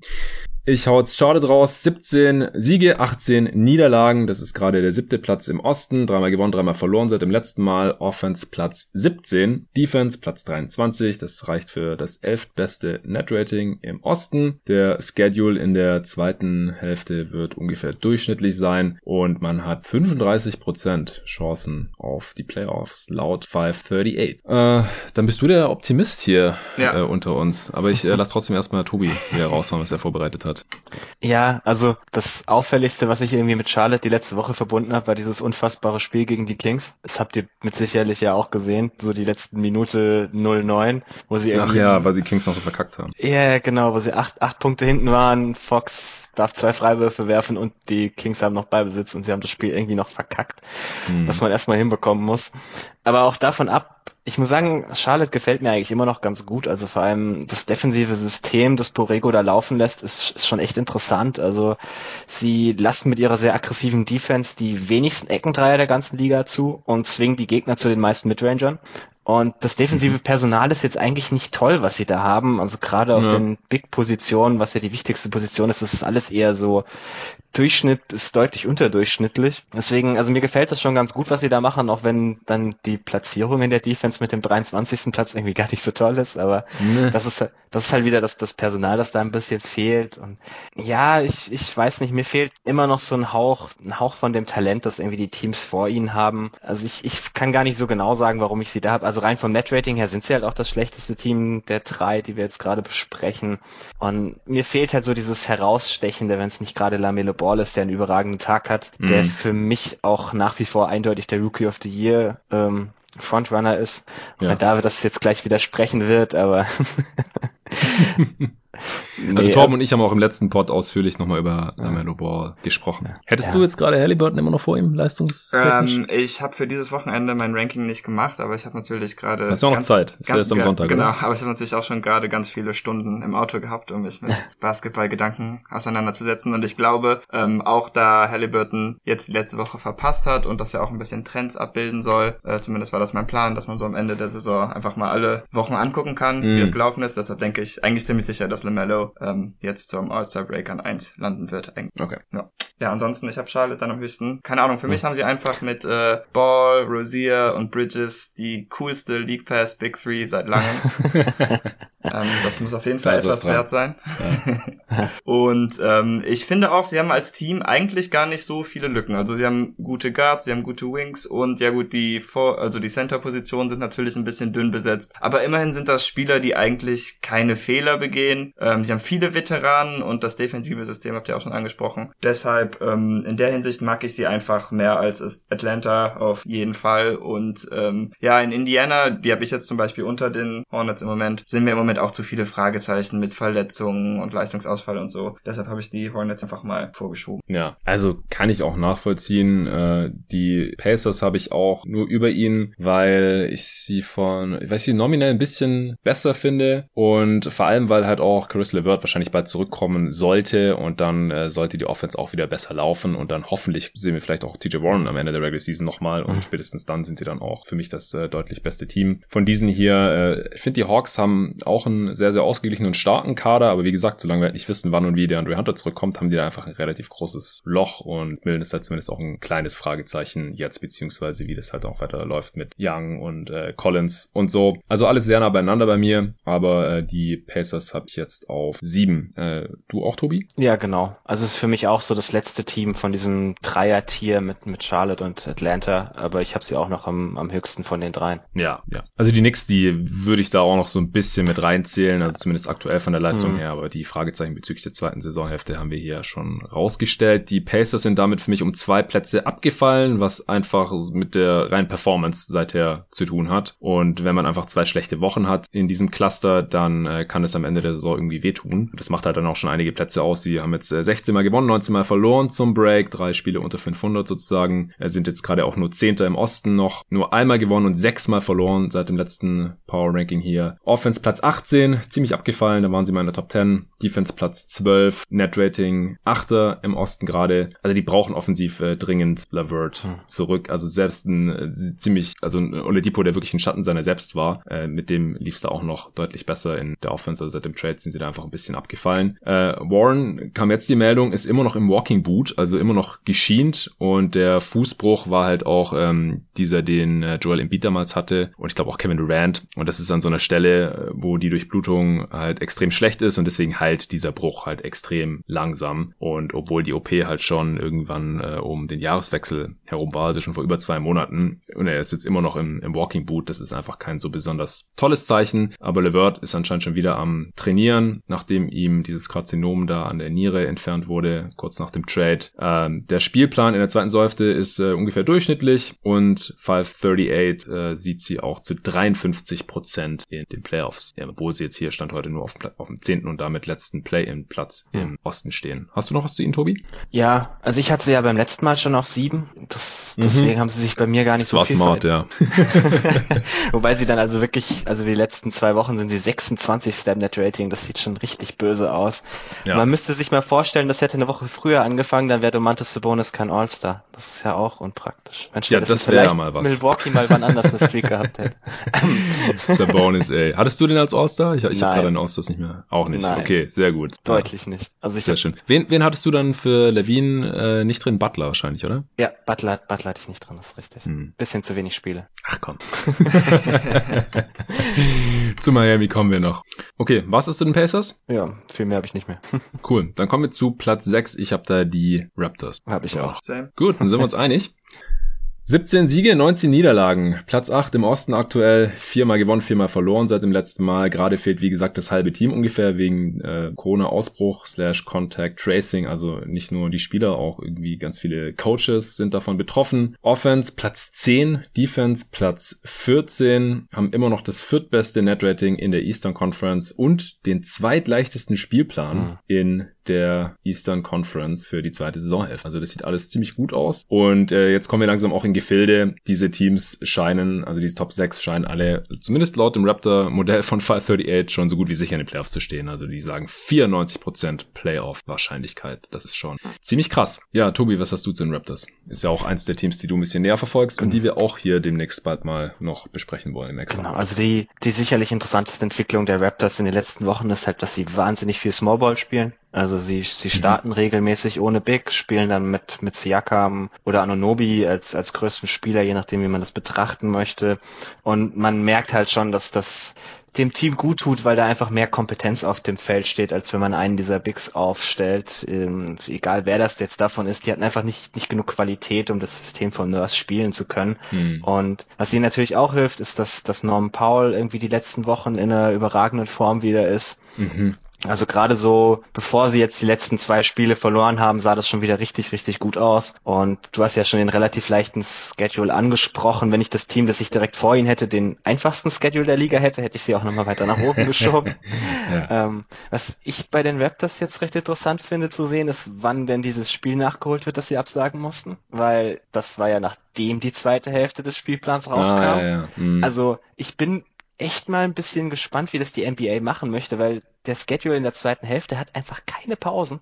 Also ich, ich weiß nicht, wo man da sonderlich viele Spiele mehr unterbringen möchte. Also mhm. ich bin mal gespannt, wie sowas gehandelt wird. Ja, vor allem wenn es halt nochmal, also Gott bewahre, nochmal mhm. irgendwie einen Ausbruch geben sollte, was jetzt nicht so unwahrscheinlich ist, denn in der Woche vor dem All-Star-Break gab es noch diesen einen jetzt bei den Raptors. Mhm. Warum sollte es nicht in der Woche nach dem All-Star-Break nochmal eingeben? Also irgendwann im Mai vielleicht gibt's dann äh, auch für die Spieler mal Impfungen und so. Äh, hat ja jetzt Joe Biden, glaube ich, gesagt, dass äh, irgendwie bis Mai dann irgendwie die meisten Bevölkerung Bevölkerungsgruppen äh, geimpft werden sollen und dann werden ja auch irgendwann mal die Spieler dran. Mhm. Aber vorher, und die Regular Season geht halt bis Mitte Mai, wenn da nochmal irgendwas passiert, so wann zur Hölle wollen die diese Spiele nachholen? Also ja. kann mir schon vorstellen, dass sie dann die Regular Season nochmal um eine Woche oder so verlängern müssen, Minimum. Und dann fangen die Playoffs halt doch erst später an. Aber da muss man noch leben.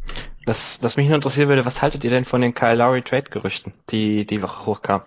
Angeblich sind ja die Sixers an ihm interessiert und er mhm. wäre wohl auch ganz interessiert daran, in seine Heimat zurückzukehren. Zu ja, ist ja ein Sohn der Stadt, genau. Fände ich ziemlich spannend, muss ich ehrlich gesagt zugeben, aus, aus zwei Gründen. Zum einen wäre Lowry halt der perfekte Fit für, für die Sixers. Ja. Und andersrum müsste halt wahrscheinlich Tyrese Maxey zurück und das trifft sich sehr gut, wenn ich eh schon so viele Toronto-Spiele an. ja, also wie gesagt, ich, hier im Pod, es gab es schon mehrmals die Frage, ich glaube, die kann man dann schon zweimal für die Answering Machine mit Nico. und dass die Raptors Lowry traden, das will ich echt erst noch sehen, weil er ist halt in der Franchise-Geschichte so der Raptors-Spieler mhm. bisher, äh, war da richtig lang und äh, hat halt den Titel da geholt und da kommen ansonsten noch nicht so viele andere Spieler in Frage, ehrlich gesagt. Gibt's ja erst seit 95, aber gut. Und auf der anderen Seite ist es halt Masayo Jiri und äh, dem ist halt theoretisch schon alles zuzutrauen, nach wie vor. Also was, was ist denn da so das kolportierte Paket? Was ist da noch so drin außer Maxi? Da müsste ja noch irgendwie also, ein Salary rein natürlich. Ja, also Salary Filler müssten Danny Green und Mike Scott sein mhm. und dann muss man halt überlegen, was ansonsten dazu muss. Ich schätze Minimum einer aus Maxi und Fireball und dazu ein First. Mhm. Wär, das wäre ja so schon ziemlich gut eigentlich für die Raptors. Ja, eben. Spieler also, und ein First. Ich, ich gehe halt auch davon aus, sie würden ihn nicht abgeben, wenn sie dafür nicht irgendwas bekommen, was sie wirklich substanziell besser dastehen lässt für die Zukunft. Und sie könnten ja trotzdem noch in die Playoffs kommen im Osten. Ja, also, äh, völlig. Also die Teams, die jetzt dahinter sind, ja. also, sehe ich jetzt auch nicht. Zumal Lowry jetzt auch nicht unbedingt der, der beste Raptor dieses Jahr war. Also ich hätte Fred Van Vliet eigentlich als besser als ihn gesehen bisher dieses Jahr. Ja, aber also, es ist knapp und er reißt halt richtig viele Minuten ab. Also die ja, 35 nee, also Minuten, die er spielt, die muss man erstmal ersetzen. Nee, klar, es wäre ein riesiger Verlust, aber es ist jetzt nicht so, dass es ein Team ist, das irgendwie um einen Superstar aufgebaut ist, wie ja. jetzt irgendwie Washington und wenn Beal weg ist, brechen die halt völlig zusammen. Das sehe ich halt bei den Raptors nicht so. Also ich könnte mir gut vorstellen, dass sie es halt trotzdem irgendwie packen würden. Und ja. ich sehe halt die Playoff-Chancen dieses Teams eh nicht sonderlich hoch, wenn wir ehrlich sind. Nee, nee, nee. Also in den Playoffs wird dann wahrscheinlich recht schnell der Ofen mhm. aus sein. Und Laurie wird halt Free Agent und wenn äh, Ujiri und Co. jetzt halt sagen, hey, wir wollen oder können im Sommer eh nicht bezahlen, dann schicken wir ihn in seine Heimat, da ist er cool mit. Das können wir dann auch irgendwie den Fans verkaufen, dass wir ihn dann halt irgendwie 20 Spiele, bevor er dann eh gegangen wäre oder so, nach Hause geschickt haben. So ungefähr. Vielleicht hat Laurie auch keinen Bock mehr auf Tampa Bay. Das Stimmt, halt ja, auch noch, auch noch mal so ein Punkt. Bay, das ist jetzt ja. nicht gerade Toronto, was er die letzten, was weiß ich, wie viele Jahre kennt, sondern es ist halt, ja, ob du jetzt das halbe Jahr in Philly oder in Tampa Bay verbringst, ich glaube, da würde ich auch lieber Philly nehmen. Mhm. Ja, also wenn man sich das so betrachtet, dann finde ich es mittlerweile ein bisschen realistischer, dass es passiert, auf jeden Fall. Und für Philly wäre es natürlich auch ein enormes Upgrade, weil mhm. so einen Spieler haben sie einfach noch nicht. Was hältst du davon, David? Also ich finde das gar nicht gut, denn ich glaube, mit Lowry bei den Sixers würde ich die tatsächlich als Favoriten im Osten sehen. Also der Fit passt für mich perfekt. Der Grund, dass ich bei den Sixers noch ziemlich skeptisch bin, ist halt, dass sie meiner Meinung nach noch immer keinen Spieler haben, mhm. der konstant dribbeln, passen, werfen kann und das auf einem hohen Niveau. Und Lowry würde das einfach komplett lösen. Der hatte auch gestern im Spiel gegen die Celtics, war der so gut, also der hatte 19 Assists und die Celtics konnten sein Drive and Kick Game einfach nicht aufhalten, dass sie angefangen haben, eine Zone zu spielen, nicht weil sie einen Spieler, also als Scorer nicht stoppen konnten, sondern einfach weil die sein Playmaking nicht aufhalten konnten. Also der Typ hat's auf jeden Fall noch drauf und äh, für die Sixers wäre der wirklich super. Ich weiß, dass Embiid jetzt noch nie so ein wirklich effizienter Pick-and-Roll-Spieler war als Rollman, aber ich glaube, mit Lowry wäre das auch Kombination, würde bestimmt funktionieren. Ja, und man hätte halt dann gesichert in der Playoff-Serie gegen die Celtics, dass ihm jemand einen Entry-Pass spielen kann, in Post oder in Mid-Post. und den Kickout äh, treffen kann. Und den Kickout dann ja. verwerten kann, richtig. Ja, nee, es gefällt mir eigentlich immer besser, länger wir drüber sprechen. Das Ding ist halt echt nur, ob die Raptors dann halt ja. sagen, weil die stehen halt zwei Spiele unter 500 jetzt und wenn sie zur Trade Deadline halt immer noch auf 8 im Osten stehen, dann könnte es halt wirklich sein, dass sich damit die Playoffs kosten und dann ist es halt der Preis, den sie zahlen würden. Das ist dann der smarte Move, zumindest für die nächsten Jahre halt. Und dann draften sie Kate, Kate Cunningham, weil sie Glück in der Lottery haben und alle sind glücklich. ah, ich glaube, dafür sind äh, die, haben sie jetzt schon zu oft gewonnen. Auch die Knicks, da habe ich vorhin auch noch mal kurz dran gedacht. Ja, die haben jetzt schon 19 Siege und damit kann man sich halt Kate Cunningham wahrscheinlich abschminken. Ja, ja. Mhm. Gut, kommen wir zu Platz 5. Bei Tobi habe ich vorhin schon rausgehört, der hatte auch die Miami Heat stehen. Wie sieht's ja, bei dir aus? Ja. Okay, hey, cool, wir sind uns jetzt äh, ständig einig.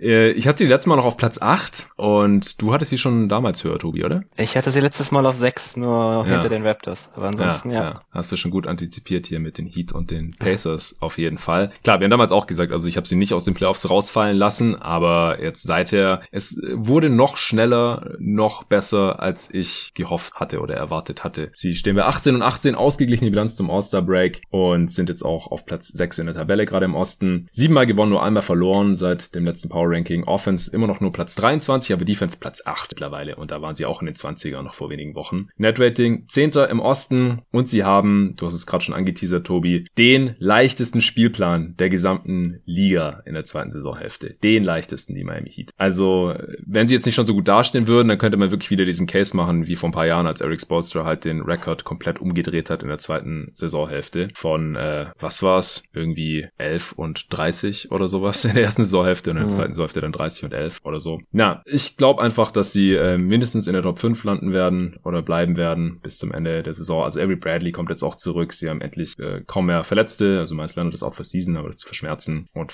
538 sieht sie auch zu 90 Prozent in den Playoffs. Und dass weder Bam Adebayo noch Jimmy Butler in diesem All-Star-Team gelandet sind, das wird am Ende der Saison richtig, richtig bescheuert yep. aussehen.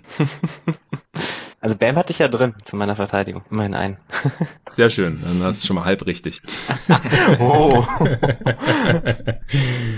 Ja, Butler ist für mich einfach ein All-Star. Ist mir egal, ob der, Ja. was hat er verpasst? Zehn Spiele oder nicht mal zehn Spiele? Was hat er dann? Also wenn, wenn das, wenn das All-Star-Game zu dem Zeitpunkt der Saison wäre, wo es normalerweise wäre, also man jetzt langsam in die Phase käme, wo man sie sich aussuchen Ja. müsste, wäre er halt auch drin, weil er war jetzt die letzten Glaub Wochen einfach wieder so gut. Und das ist ja, auch und der. das eine Spiel, das verloren haben, das war halt auch das, wo Butler nicht gespielt Ja. hat. Und also Komisch. Halt jetzt über die letzten zwei Wochen noch plötzlich wieder Fünfter im Net-Rating, Fünfter in der Defense. Überraschung, wenn du einen Haufen guter defensiver Spieler zurückbekommst, funktioniert das auch wieder. Also ich, Ja. ich habe auch ein bisschen damit gespielt, ob ich sie nicht schon auf vier hochnehmen möchte tatsächlich. Ähm, Mhm. Aber das noch so ein bisschen, wenn die, wenn die Hotstreak halbwegs so bleibt, wie sie gerade ist, könnte ich mir schon vorstellen, dass es noch Richtung Homecourt Advantage geht sogar. Ja, das äh, könnte passieren. Das hängt dann in erster Linie wahrscheinlich von einem Team ab, Mhm. und zwar von Davids Lieblingsteam. Okay. Hast du noch was zu den Heat? Äh, nee, und ich habe auch dieses Jahr bestimmt zwei oder drei Heat-Spiele gesehen. Nicht mehr, weil die am Anfang so verletzt waren und dann hatte ich irgendwie andere Sache, Sachen zu tun. Ne? Okay, dann kommen wir jetzt zu den Boston Celtics. Ich habe sie noch auf vier. Äh, hat es, sieht es jemand anders? Nö. Nö. Okay. Sie haben noch einen Sieg mehr und eine Niederlage weniger als die Miami Heat, stehen damit bei 19 Siegen und 17 Niederlagen zum Break. Vierter im Osten in der Tabelle, fünfmal gewonnen, dreimal verloren, haben jetzt auch vier Siege in Folge, gerade rechtzeitig, bis äh, David hier bei mir zu Besuch ist. Sonst äh, hätte ich keine, äh, hätte ich Angst vor deiner Laune gehabt, sagen wir es mal so. Offense Platz 11, immerhin. Defense Platz 15 nur noch. Net Rating, auch das fünftbeste im Osten. Ja, äh, Marcus Smart und äh, Romeo Langford sollten in nicht allzu weiter Ferne wieder zurückkommen nach dem All-Star Break. Und äh, sie haben auch einen der leichtesten Schedules der Liga in der zweiten Saisonhälfte. Das Immerhin. höre ich gerne. Und 538 sieht, 538 sieht sie zu 98% in den Playoffs. Trotz allem. Also alle Pessimisten und äh, Panikmacher können sich mal entspannen. Ja, wir hatten ja letztes Mal noch die, die einzige Sorge, die wir hatten, ist halt, dass Kemba Walker nicht so gut aussah und das sieht jetzt so langsam Mhm. auch wieder deutlich besser aus. Also ich mache mir auch zunehmend weniger Sorgen um die Celtics und wenn wir irgendwann mal mehr 57 Possessions von ihren vier besten Spielern gemeinsam gesehen haben, sieht es, glaube ich, auch wieder besser aus. Ich würde David nur gern fragen, was er denn so von Hockey Assists zählt. Davon habe ich schon ewig keine mehr gesehen. Ja. ähm, ja, also ich finde auch gar nicht, dass das so zielführend ist, Hockey Assist bei diesem Team eigentlich, denn die meisten Possessions kommen so zustande, dass äh, Tatum oder Brown halt in so Midrange Paint Area kommen und dann geht der Ball halt in die Ecke und dann sollte der Typ halt einfach werfen, dann brauche ich auch keinen Mhm. Hockey Assist, es muss einfach jemand werfen und das ist halt recht lange nicht passiert. Das ist jetzt die letzten Spiele eigentlich schon stark verbessert, also Pritchard nimmt inzwischen richtig viele Hashmark-Dreier, das ist äh, sehr gut. Grant Mhm. Williams hat gestern vier von fünf Dreiern getroffen und ich glaube, ich habe den hinter der Dreierlinie nicht mehr so aggressiv gesehen, seitdem er in der Summer League gespielt hat oder so. also wir machen auf jeden Fall Fortschritte, aber das Wichtigste ist natürlich einfach Kemba Walker. Ähm, er kommt noch immer nicht ganz so oft in die Zone, wie ich will, aber er fliegt jetzt wieder richtig in seine Dreier rein. Also man stellt ihm einen Screen und dann kommt er da rausgehüpft und äh, die Dinger gehen jetzt auch wieder richtig rein. Er zieht vier Freiwürfe pro Spiel über die letzten sechs oder sieben. Ich habe jetzt nicht mehr nachgeprüft, aber er hatte gestern wieder vier, deshalb müsste das passen. Mhm.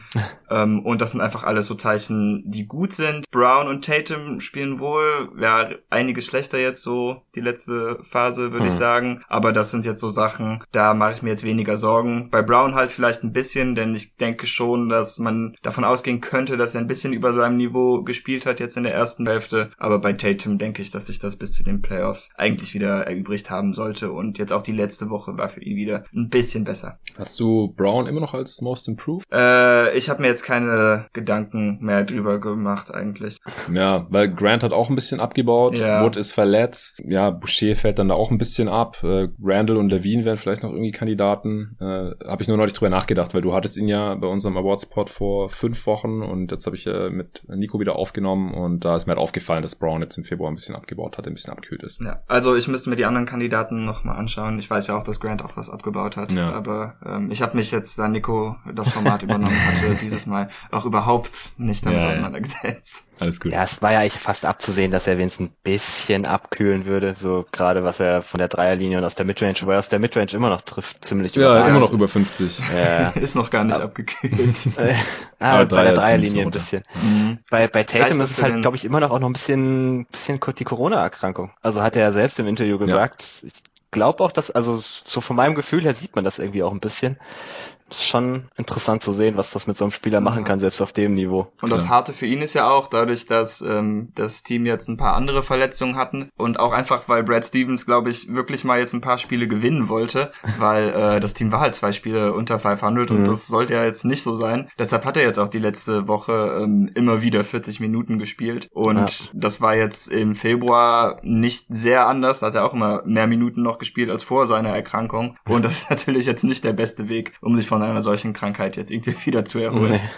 Okay, wir kommen zur Top 3, würde ich sagen. Vor zwei Wochen war es bei mir auch schon so, dass es super schwer ist, sich da festzulegen. Und ich habe jetzt auch wieder relativ lange überlegt. Ich bin gespannt auf eure Top 3. Hm. Ich habe auf 3 die Philadelphia 76ers von 2 auf 3 so. runter. Ich auch. Ah, krass. Und okay. ich habe sogar überlegt, als Sixers-Hater, ob ich sie nicht noch eins runterschieben würde.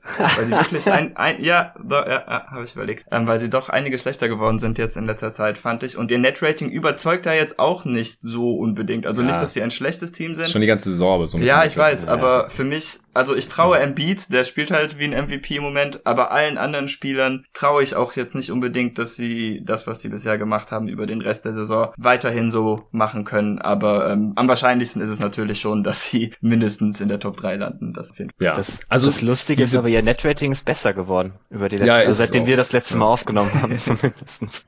Ja, es ist besser geworden, das stimmt tatsächlich. Äh, vor allem auch, weil die Defense noch mal ein bisschen besser ja. geworden ist. Äh, sie haben sich jetzt einfach auch schon ein bisschen abgesetzt von Platz 4 was den Rekord angeht. Also fünf Siege mehr und fünf Niederlagen weniger als die Celtics und äh, stehen ja auch auf Platz eins gerade, aus wenn es wie gesagt da in der Top 3 ziemlich eng ist. 24 Siege, 12 Niederlagen, fünfmal gewonnen, zweimal verloren seit dem letzten Mal. Das ist auch äh, zumindest seit dem letzten Mal halt dann das schlechteste Ergebnis von diesen Top 3. Also die anderen haben einfach noch mehr gewonnen. Offense Platz 15 ist auch der schlechteste Wert von diesen dreien. Defense aber Platz 6 mittlerweile, Net Rating Platz 3 im Osten wiederum für mich auch dafür gesprochen sie hier auf Platz 3 zu schieben. Äh, acht bestes Netrating ligaweit würde man vielleicht auch nicht erwarten, wenn man sieht, dass sie eben Erster im Osten sind und Embiid gerade auch als MVP-Favorit gilt mittlerweile, mhm. auch bei den Buchmachern jetzt vor LeBron, äh, habe ich heute gesehen.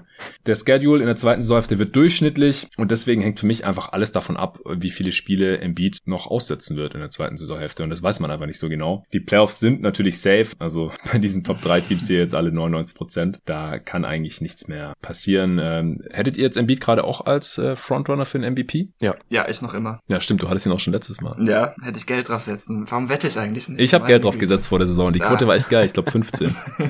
ja. Ja, nach, nach, Hatte nach der Logik müsste ich ja für Jokic sein, verdammt.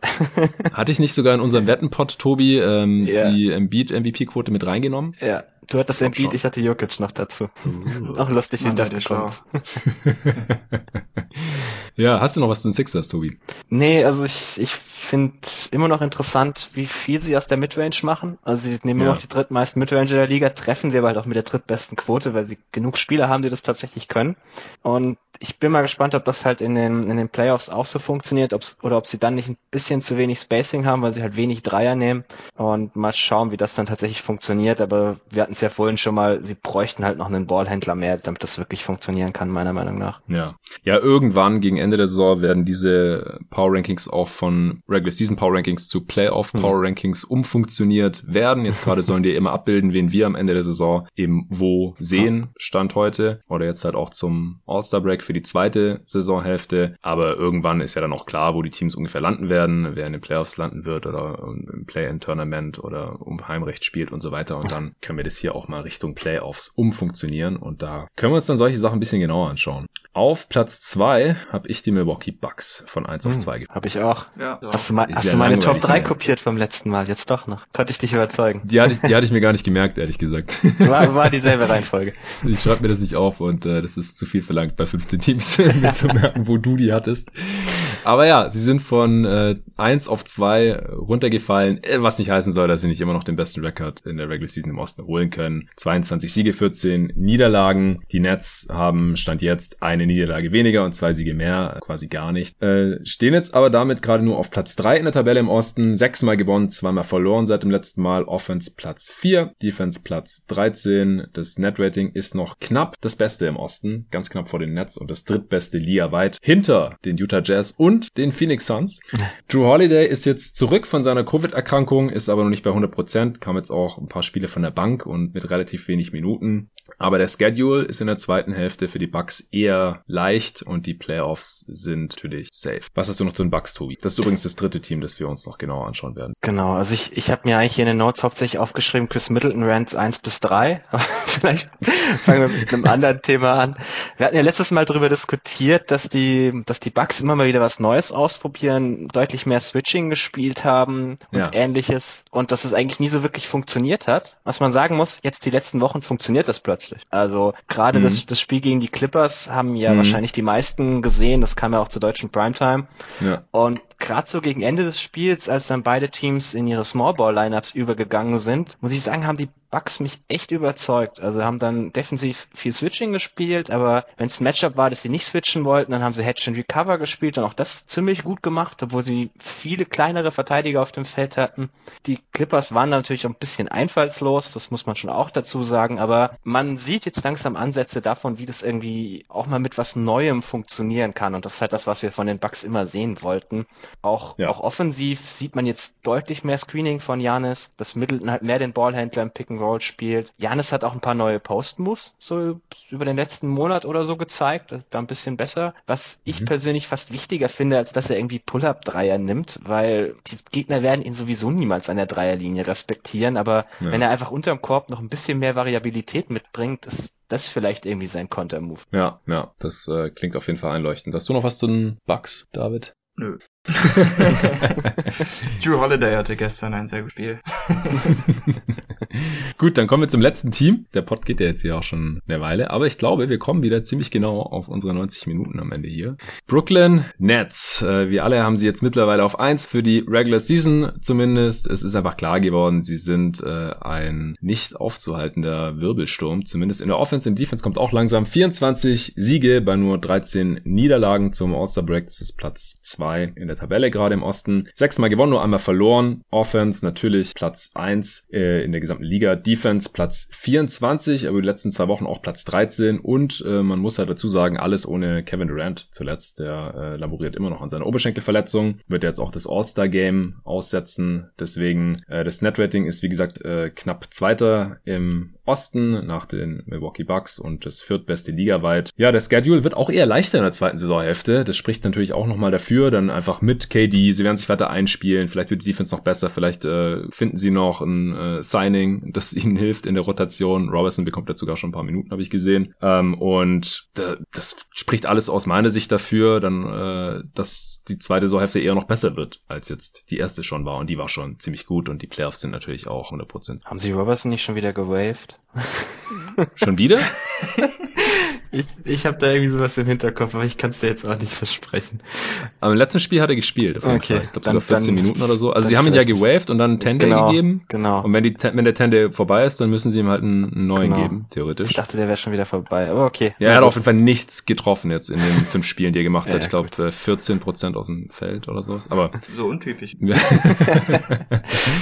ja, also die, die Nets, die rotieren da gerade munter mhm. halt irgendwelche Spieler durch. Äh, Schampert äh, haben sie auch gewaved, dann wieder ein 10 gegeben gegeben. Äh, Vaughnley hatten sie, den haben sie nicht mehr geholt. Äh, Norvell Pell hatten sie, haben sie auch nicht mehr geholt, haben sich jetzt die Kings geholt für einen 10-Day. Äh, ja, verschiedene G-Liga probieren sie da gerade noch aus. Also ich glaube nicht, dass da jetzt irgendwas dabei ist für die Playoffs, mhm. aber das werden sie jetzt halt noch durchspielen. Äh, sie sind ja auch in Luxury Tax und das ist einfach die billigste Variante, dann einen vollen Kader zu haben, bis äh, sie dann halt irgendjemanden äh, finden, nachdem äh, Spieler rausgekauft wurden oder nachdem sie vielleicht zur Trade Deadline noch irgendwas gemacht haben. Ja für mich bisschen der, der erste Stat, den ich die Woche gesehen habe. Das war von Nakais Duncan auf, auf Twitter, hat er das geteilt. Ich habe es dann auch mal nachprüfen müssen, weil ich es nicht glauben konnte. Die, die Offense der Suns im Halfcourt gegen gegnerische Top 10 Defense haben die Offensive Rating. Der Netz von, meinst du, oder? Der Netz, der Netz meine ich ja. ja. Äh, haben die ein Offensivrating von 105.6. Das zweitbeste Teams, das zweitbeste Team sind deine Suns bei knapp über ah. 100. Uh. Der ganze Rest der Liga bewegt sich irgendwo zwischen 95 und 100. Nur Krass. die Nets sind einfach eiskalt nochmal fünf Punkte besser gegen die besten Defenses im Halfcourt. Also wow. ich musste ein bisschen schlucken, als ich das gesehen habe. Das zeigt einfach, wie unfassbar gut diese Offense ist und dass einfach auch wirklich niemand die stoppen kann. Ja, also Also das äh, wird auch in den Playoffs schwer werden, aber in der Regular Season ist es äh, quasi unmöglich. das ist schon krass. Und das halt, obwohl sie jetzt schon echt viele Spiele auf Kevin Durant verzichten mhm. mussten. Und äh, mit dem wird es nur noch mal besser werden. Hast du noch was zu Netz, David? Ähm, ja, also ich liebe, wie sie äh, Bruce Brown im Moment einsetzen. Das mhm. war jemand, wo sich eigentlich jeder gefragt hat, warum wird er jetzt einfach verschenkt? Das ist doch ein guter Spieler. Und äh, dass er ein guter Spieler ist, das bestätigt sich, aber halt anders, als man gedacht hat, da er ja jetzt irgendwie quasi den Center spielt. Das ist ein mega witziger Wandel, denn bei den Pistons war er eigentlich eher noch ein Guard. ähm, und wenn man sich mal seine Shotchart anschaut, dann hat er fast nur Abschlüsse am Ring. Also der nimmt gar nichts anderes als Abschlüsse am Ring. Krass. Und dann sieht man einfach mal, was irgendwie so eine hyper aufgezogene Offense mit dann drei All-NBA-Spielern äh, für so jemanden machen kann. Mhm. Ähm, und man merkt halt auch immer mehr, dass Teams einfach nicht wissen, was sie machen sollen, wenn James Harden den Ball hat. Also sie haben dann auch immer noch so den Instinkt von letztem Jahr, dass sie dann irgendwie anfangen wollen, ihn zu doppeln oder so. Aber dann stehen halt Joe Harris und Kyrie Irving in den Ecken. Also die bringen dich da wirklich in Probleme und das ist dann auch noch ohne Kevin Durant, der ja dann auch bald wieder dazu stoßen wird. Ja, ist echt hart mit Bruce Brown. Der nimmt nur zwei, drei auf 100 Possessions also ein pro Spiel, trifft nur 27 Prozent davon, 70 Prozent von der Freiwurflinie ungefähr und hat ein Offensivrating von 127. Er ist auch ein echt guter Cutter. Also der cuttet immer wieder richtig schön zum Korb und Harden findet halt jeden offenen Mitspieler. Also mhm. Ja, und am Korb trifft er halt 74 Prozent. Mhm. Seine Würfe aus der Midrange trifft auch ganz okay, da nimmt er nicht viel. Ja, ich bin schon immer großer Bruce Brown-Fan gewesen, ist auch University of Miami Alum natürlich. Und die Defense war auch schon immer gut und äh, konnte auch so ein bisschen was auf der Dribble machen, aber ohne Wurf war es halt normalerweise schwierig, wenn er nicht halt gerade neben drei äh, All-Time Offensive Playern spielt, beziehungsweise jetzt halt auch schon viel nur neben äh, zwei oder auch nur neben James James Harden. Aber das reicht halt offensichtlich. James Harden unter Steve Nash und Mike D'Antoni mit einem Haufen Shooting drumherum und einem Harden, der Bock hat. Das ist halt auch schon sehr viel wert. Und wenn da noch ein Irving dabei ist, dann ist Feierabend und mit äh, Durant, dann wird's richtig krass. Brown war jetzt im Prinzip der Starter für Durant.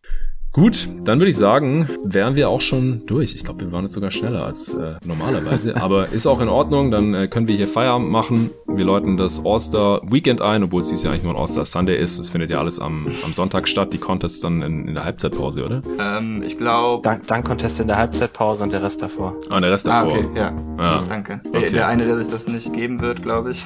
Richtig.